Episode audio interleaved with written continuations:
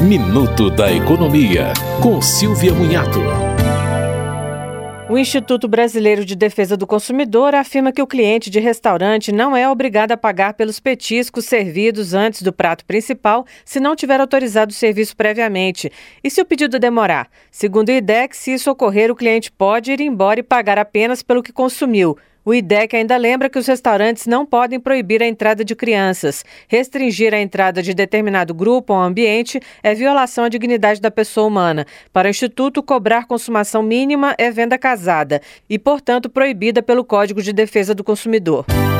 Você ouviu Minuto da Economia, com Silvia Munhato.